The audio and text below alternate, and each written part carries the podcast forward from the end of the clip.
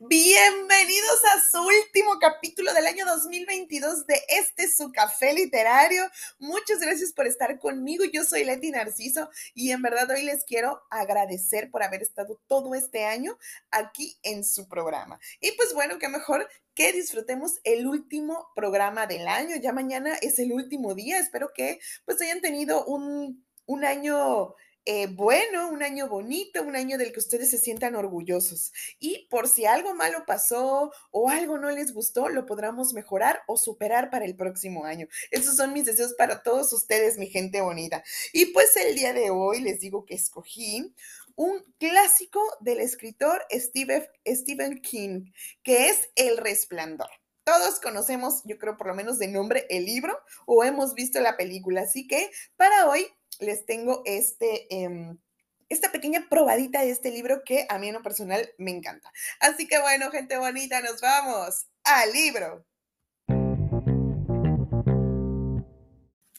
El resplandor de Stephen King, capítulo 11, El esplendor. Junto a la puerta había cuatro maletas. Tres de ellas eran enormes, viejas y vapuleadas, hechas de un material que imitaba la piel de cocodrilo. La última era una gran bolsa con cremallera de descolorida tela escocesa. Creo que podrías con esta, ¿no? Le preguntó Halloran, que con una mano levantó dos de las maletas grandes y se puso la tercera bajo el otro brazo. Seguro, respondió Danny, que levantó la bolsa con las manos y bajó tras el cocinero los escalones de la terraza, procurando virilmente no quejarse ni dejar que se notara cuánto le costaba desde su llegada. Se había levantado un viento otoñal, frío y cortante, que silbaba a través del aparcamiento, obligando a Dani a entornar los ojos mientras estaba sosteniendo ante sí la bolsa, que iba golpeándole las rodillas. Algunas hojas de álamo crujían y giraban sobre el asfalto, casi desierto, y por un momento le recordaron la noche de la semana anterior, cuando había despertado de su pesadilla y habría creído oír a Tony advirtiéndole que no fuera. Halloran dejó las maletas en el suelo junto a un maletero de un Plymouth Fury de color ocre. No es un gran coche, le confesó a Dani. Lo tengo alquilado. Si vieras mi Bessie, ese sí vale la pena. Un Cadillac 1950. Y si vieras cómo corre. Una maravilla. Pero lo dejo en Florida porque es demasiado viejo para andar trepando por estas montañas. ¿Necesitas ayuda con eso? No, señor repuso Dani, y tras conseguir dar los últimos diez o, o doce pasos con su carga, la dejó en el segundo, en el suelo, con un gran suspiro de alivio. Bien, muchacho, comentó Halloran, y sacó del bolsillo de su americana de sarga azul un gran llavero para abrir el maletero. Mientras metía las maletas, agregó, Tú sí que esplendes, hijo, más que nadie que haya conocido en mi vida. Y en enero cumpliré 60 años. ¿Qué? Tienes un don, le explicó Halloran, volviéndose hacia él. Siempre lo he llamado el esplendor, que es como lo llamaba también mi abuela. Ella lo tenía. ¿Sabes? Cuando yo era un niño no mayor que tú, solíamos sentarnos en la cocina y charlar sin abrir la boca. ¿De veras? Halloran sonrió al ver la expresión perpleja, casi ávida del chico y le dijo, Siéntate conmigo en el coche unos minutos. Quiero hablar contigo. De un golpe cerró la tapa del maletero. Desde el vestíbulo del Overlook, Wendy Torrance vio cómo su hijo subió al coche de Halloran mientras el corpulento cocinero se deslizaba tras el volante. Atravesaba, atravesada por el cruel aguijonazo de miedo, abrió la boca para decirle a Jack que lo de llevarse a su hijo a Florida no había sido una broma de Halloran, que el cocinero estaba a punto de secuestrarlo. Sin embargo, estaban sentados sin moverse. Wendy apenas alcanzaba a distinguir la cabeza de su hijo, que miraba atentamente a Halloran. Incluso desde esa distancia, vio que Danny estaba en una actitud que Wendy reconoció, la que su hijo tenía cuando por televisión daban algo que le fascinaba especialmente, o cuando él y su padre jugaban a un juego de ingenio. Jack, que seguía buscando a Ullman, no se había dado cuenta.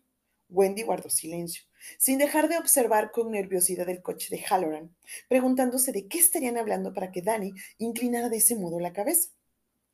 ¿Así que te sentías un poco solo pensando que eras el único? le preguntó Halloran. Danny, que además de solo también se sentía asustado, asintió con la cabeza.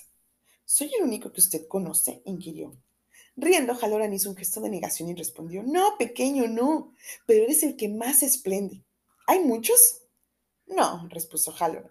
Solo algunos. Hay mucha gente que tiene un poco de esplendor, aunque ni siquiera lo sepa. Son los que siempre aparecen con flores cuando su mujer está triste, los que responden bien a las preguntas en la escuela sin haber estudiado, los que se dan cuenta de cómo se siente la gente con solo entrar en una habitación. De estos, habré conocido a unos 50 o 60, pero no había más de una docena que supieran que esplendían, mi abuela entre ellos. Uh, exclamó Dani pensativo. ¿Conoce a la señora Brandt? preguntó después. Esa, preguntó Sobes Halloran desdeñoso. Esa no esplende. No hace más que devolver platos a la cocina dos o tres veces por noche. Ya sé que no esplende, convino con seriedad Dani, pero ¿conoce al hombre de uniforme gris que lleva los coches? ¿A Mike? Claro que conozco a Mike. ¿Qué pasa con él? Señor Halloran, ¿por qué querría la señora Brandt los pantalones de Mike? ¿De qué estás hablando, muchacho? Bueno, mientras ella lo miraba, pensó que le gustaría meterse en sus pantalones. Yo me pregunté por qué no pudo seguir. Halloran estalló en una risa incontenible. Danny sonreía intrigado hasta que finalmente la tormenta fue remitiendo. Como si fuera una bandera blanca de rendición, Halloran sacó del bolsillo un gran pañuelo de seda blanca y se secó los ojos llorosos. Muchacho, dijo, respirando todavía con dificultad, te aseguro que sabrás todo lo que se puede saber de la condición humana antes de llegar a los 10 años. No sé si envidiarte o no, pero la señora Brandt, no te preocupes por ella, ni se lo preguntes a tu madre, porque no harías más que ponerla en un aprieto, ¿lo entiendes? Sí, señor, respondió Dani. Lo entendía perfectamente. Otras veces había puesto a su madre en aprietos de esa clase. Lo único que necesitas saber es que la señora Brandt no es más que una vieja sucia llena de picazones. Miró a Dani con aire intrigado. ¿Puedes golpear muy fuerte, Doc? ¿Qué? Échame un soplo, piensa en mí. Quiero saber si tienes tanto como creo.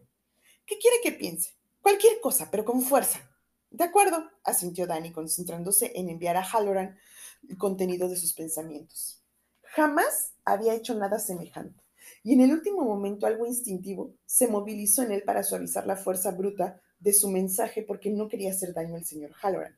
No obstante, el pensamiento brotó de él como una flecha con una fuerza inimaginable, como una pelota con efecto. Hola, Dick. Halloran se encogió y se echó hacia atrás con el asiento. Sus dientes se entrechocaron con un ruido áspero y una gota de sangre apareció en el labio inferior.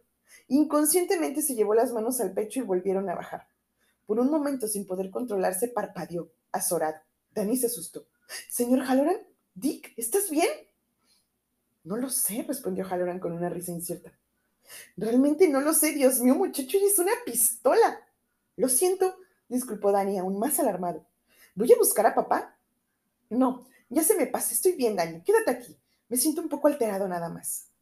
Pero no lo hice tan fuerte como podía, confesó Dani. En el último momento me asusté. Pues al parecer tuve suerte. De lo contrario, se me estarían saliendo los sesos por las orejas. Sonrió al ver la alarma reflejada en el rostro del chico. Pero no me hiciste daño. Ahora dime, ¿qué sentiste?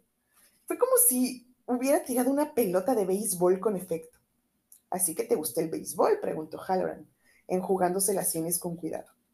A mi papá y a mí nos gusta mucho, respondió Danny. Cuando jugaron el Mundial vi por televisión a los Red Sox contra Cincinnati. Entonces yo era mucho más pequeño y papá era... El rostro de Danny se nubló. ¿Qué era, Danny? Lo olvidé, repuso, y se llevó la mano a la boca para chuparse el dedo pulgar pero era un recurso de bebé. La mano volvió a su regazo. ¿Puedes saber en qué está pensando tu madre y tu padre? Halloran lo observaba atentamente. La mayoría de las veces sí quiero, pero casi nunca lo intento. ¿Por qué no? Bueno, turbado se interrumpió. Sería como espiar dentro del dormitorio mientras están haciendo eso que sirve para ser bebés. ¿Sabe a qué me refiero? Alguna vez lo he sabido, respondió con seriedad Halloran. A ellos no les gustaría. Tampoco les gustaría que espiara lo que piensan, sería algo sucio. Entiendo. Pero sí sé cómo se sienten, continuó Dani. Eso no puedo evitarlo. También sé cómo se siente usted. Le hice daño y lo siento.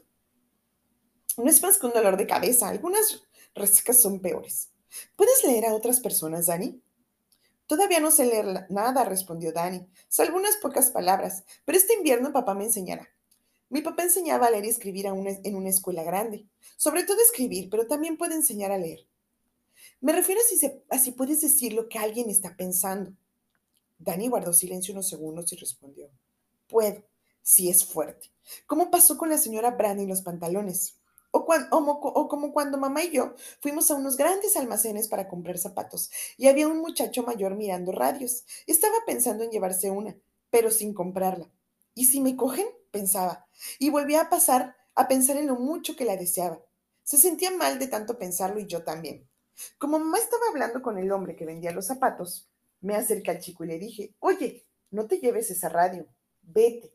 Se asustó muchísimo y se fue a toda prisa. Halloran lo miraba con una ancha sonrisa. Apuestos a que sí. ¿Qué más puedes hacer, Dani? ¿Son solo ideas y sentimientos o hay algo más? Para ti hay algo más, inquirió Dani con cierta cautela. A veces, admitió Halloran, no siempre. A veces hay sueños. ¿Tú también sueñas, Dani? A veces sueño cuando estoy despierto, contestó Dani. Cuando viene Tony, el dedo, lugar, el dedo pulgar pugnaba por metérsela en la boca. Jamás había hablado de Tony con nadie, salvo con sus padres. ¿Quién es Tony? Súbitamente Danny se había agotado por uno de esos relámpagos de entendimiento que tanto lo asustaban. Era como un atisbo de conocimiento en el interior de un mecanismo incomprensible, que tanto podía ser seguro como mortalmente peligroso. Danny era demasiado pequeño para distinguir entre ambos, demasiado pequeño para entender. ¿Qué pasa? exclamó. Me preguntas todo esto porque estás preocupado, ¿no es eso? Porque te preocupas por mí, porque te preocupas por nosotros. Halloran puso sus grandes manos sobre los hombros del niño y dijo, no importa, quizá no sea nada, pero si me equivoco, verás, lo que tienes en la cabeza es algo muy grande, Dani. Supongo que tendrás que crecer mucho antes de poder manejarlo. Eso te exigirá valor. Pero hay cosas que no entiendo, exclamó Dani. Que entiendo, pero, pero no. La gente siente cosas y yo también las siento, pero no sé qué es lo que siento. Con aire desdichado, se miró las manos. Ojalá supiera leer. A veces Tony me muestra señales y no sé leer casi ninguna. ¿Quién es Tony? insistió Halloran. Mamá y papá lo llaman mi compañero de juegos invisible, respondió Danny recitando cuidadosamente las palabras. Pero él es real, de veras. Por lo menos es lo que yo creo. A veces cuando me esfuerzo por entender las cosas, él viene y me dice, Dani, quiero enseñarte algo. Y es como si me desmayara. Solo que hay sueños, como tú dijiste. Mientras miraba Halloran tragó saliva. Antes eran bonitos, pero ahora no recuerdo cómo se llaman esos sueños que lo asustan a uno y lo hacen llorar. ¿Pesadillas? Sí, eso es, pesadillas. ¿En tus pesadillas aparece este lugar? ¿Aparece el Overlook? Dani volvió a mirarse el dedo pulgar. Sí, susurró. Y después añadió mirando de frente a Halloran. Pero a mi papá no puedo decírselo ni a usted tampoco. Él necesita ese trabajo porque es el único que pudo conseguir el tío Al. Y además tiene que terminar su obra porque si no empezará de nuevo a hacer algo malo. Y yo sé que es, es emborracharse. Antes solía estar borracho. Y eso sí que era malo. Se interrumpió al borde del llanto. Vamos, vamos, lo tranquilizó Halloran, mientras atraía su cara contra la sarga áspera de su americana, que olía débilmente a naftalina. Está bien, hijo. Y si este dedo quiere estar en la boca, déjalo que se dé el gusto. Lo animó, pero su expresión era de inquietud. Verás, Dani, lo que tú tienes yo lo llamo esplendor. Es lo que la Biblia llama tener visiones y algunos hombres de ciencia precognición. He leído sobre este tema, hijo, lo he estudiado. Todas esas palabras significan ver el futuro. ¿Entiendes lo que significa? Sin apartar la cara de la chaqueta de Halloran, Danny hizo un gesto de asentimiento. Recuerdo el, recuerdo el esplendor más intenso que he tenido. No será fácil que lo olvide. Fue en 1955 y yo todavía estaba en el ejército con destino en Alemania Occidental. Faltaba una hora para la cena y yo estaba de pie ante el fregadero, riñendo a uno de los pinches porque peleaba mal, pelaba mal las patatas. Dame que te mostraré cómo se hace, le dije. Él me dio la patata y el pelador y de pronto la cocina entera desapareció, así como lo oyes. ¿Dices que ese chico que se te aparece antes de que tengas sueños? Dani sintió con la cabeza. Halloran le pasó un brazo por los hombros y agregó. Para mí es como oler a naranjas. Esa tarde había estado sintiéndolo sin darle importancia porque estaban en el menú de esa noche y teníamos 30 cajones de naranjas de Valencia. En aquella maldita cocina todo el mundo olía a naranjas. Por un momento fue como si estuviera desmayado. Después oí una explosión y villanas. Había gente que gritaba y sirenas. Y ese ruido, ese silbido que solo puede hacer el vapor.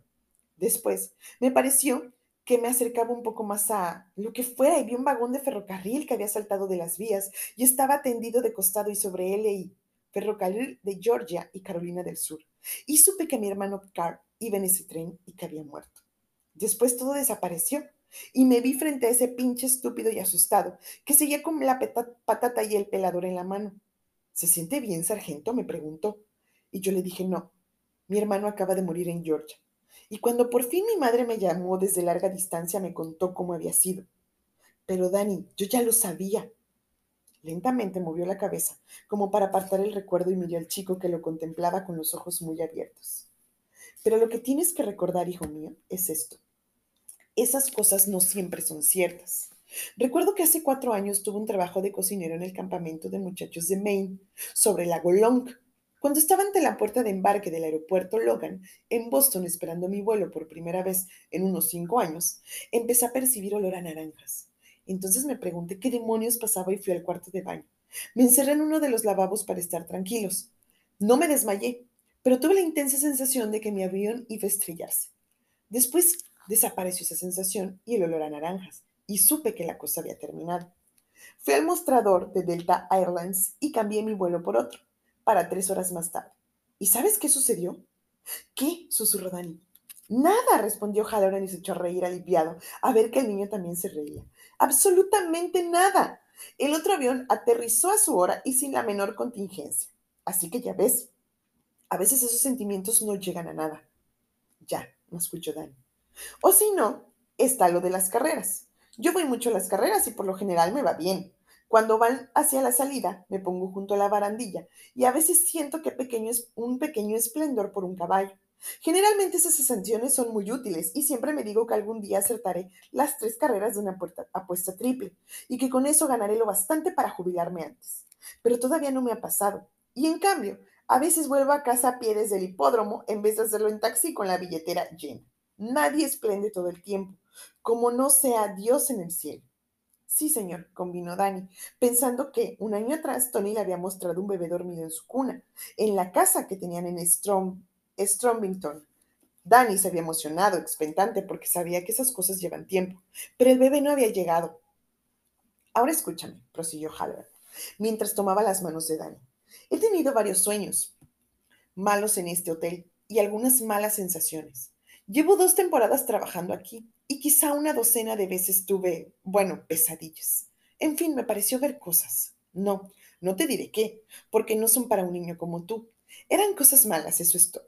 Una vez fue algo relacionado con esos malditos setos recortados que parecen animales. Otra vez hubo una doncella que se llamaba Dolores Vickery y que tenía cierto esplendor, aunque no creo que ella lo supiera. El señor Ullman la despidió. ¿Sabes qué significa eso, Doc? Sí, señor, respondió Dani. A mi papá lo despidieron de su trabajo de profesor y creo que por eso estamos en Colorado. Bueno, pues Sulman la despidió porque ella dijo que había visto algo en una de las habitaciones donde, bueno, donde había sucedido algo mal. Fue en la habitación 217. Escucha, quiero que me prometas que no entrarás allí, Dani, en todo el invierno. Ni siquiera te acerques. Está bien, accedió Dani. ¿Y esa señora, la doncella, te pidió que fueras a ver? Sí, me lo pidió. Y allí había algo malo, pero no creo que esa cosa mala pudiera dañar a, nadie, Dani. Eso es lo que intento decirte. A veces la gente que esplende puede ver cosas que van a suceder. Y creo que a veces puede ver cosas que ya han sucedido, pero son como las figuras de un libro. ¿Has visto alguna vez en un libro una figura que te asustara, Dani? Sí, respondió el chico, pensando en el cuento de Barça, Azul barba azul y en la figura en la que la nueva esposa abría la puerta y veía todas las cabezas.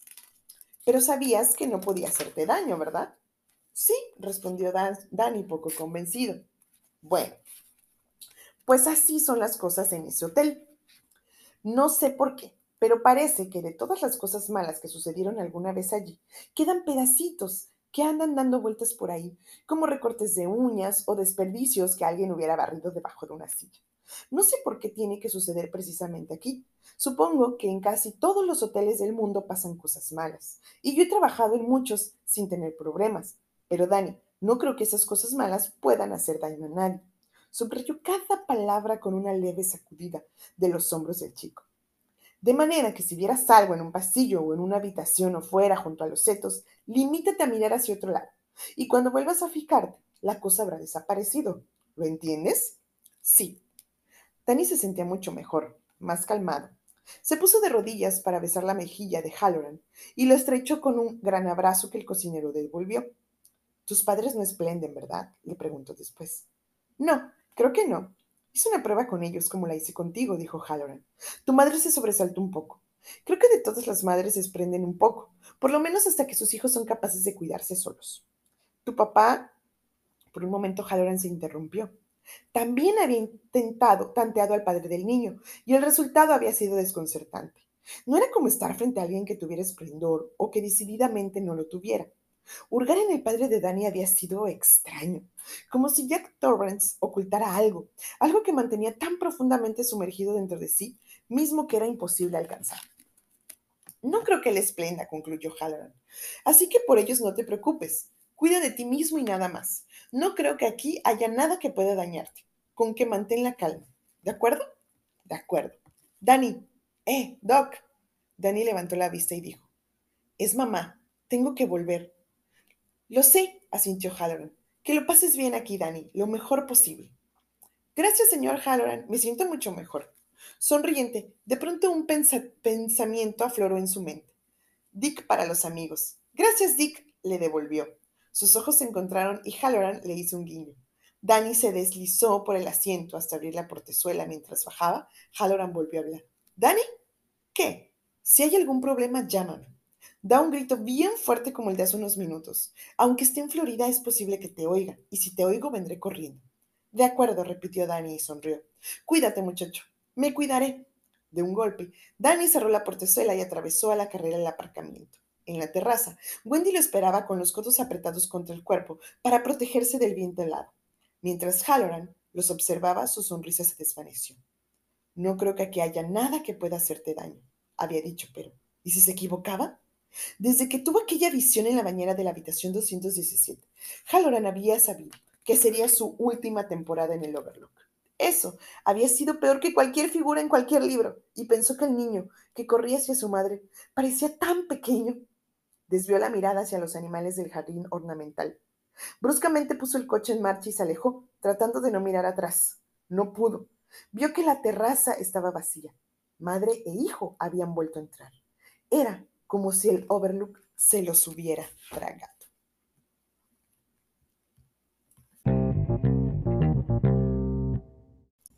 Y pues hasta ahí los voy a dejar súper picados, mi gente bonita, con este capítulo 11 del Resplandor. Pues bueno, eh, les digo, esta es una historia muy común, muy conocida, pero pues espero que tengan la oportunidad de leer el libro, si no es este año, ¿verdad? Porque ya mañana termina el próximo para que puedan digerir todos los pequeños detalles que nos cuenta Stephen King aquí. Y pues bueno, básicamente les conté... Em, es como, creo que el capítulo 11 está en la segunda parte del libro, porque el libro está dividido en partes. La que yo compartí con ustedes el día de hoy es el capítulo 11 de la segunda parte. Son cinco en la que está dividido el libro. Y pues bueno, Dani es prácticamente nuestro protagonista. Él, junto con su mamá, y su papá van al Overlook porque es un trabajo que su papá eh, consiguió para cuidar el hotel durante el invierno. Pero este, pues Dani em, tiene ese esplendor que es como lo llama el, el cocinero del hotel con el que se encuentra una vez ahí. Entonces él siente cosas, ve cosas. Tony, que para sus papás es su amigo invisible, también le da ciertas pistas. Entonces, estas pistas que tiene Dani es sobre lo que va a pasar en el hotel. De verdad que no se pierdan todo, todo lo que pasa en el hotel. Incluso muchos de estos este, mm, acontecimientos en el Overlook son escenas épicas de la película son clásicos, de verdad, algunas, muchas de las cosas que vienen ahí. Entonces, de verdad, que, em, espero que tengan la posibilidad de leerlo. Si la, lo, leyeron, pues vuélvanlo a leer porque créanme que no se van a arrepentir, van a encontrar pequeños detalles que no habían visto y que son magníficos durante el relato de esta historia. Y pues bueno, ya no les cuento más por si no lo han visto, no lo han leído. Y después de leer el libro, sí les recomiendo que vean la película, ¿eh? porque la verdad, los actores que encontraron para esa película son magníficos, o sea, copia fiel de la descripción del libro. tal vez algunos detalles, pero bueno, adaptaciones cinematográficas. Pero bueno, espero que les haya gustado mucho esta sección, esta pequeña partecita del libro que compartí con ustedes el día de hoy. Muchas gracias por este año, se los reitero, muchas gracias por este año 2022 en este su café literario. Espero que tengamos otro año de muchos libros que compartir con ustedes y de muchas historias. Yo soy Leti Narciso, este es su café literario. Regálenme un like, un follow en el Instagram, café-literario B612. Los quiero mucho y que pasen una excelente noche de fin de año. Besitos, besos, bye.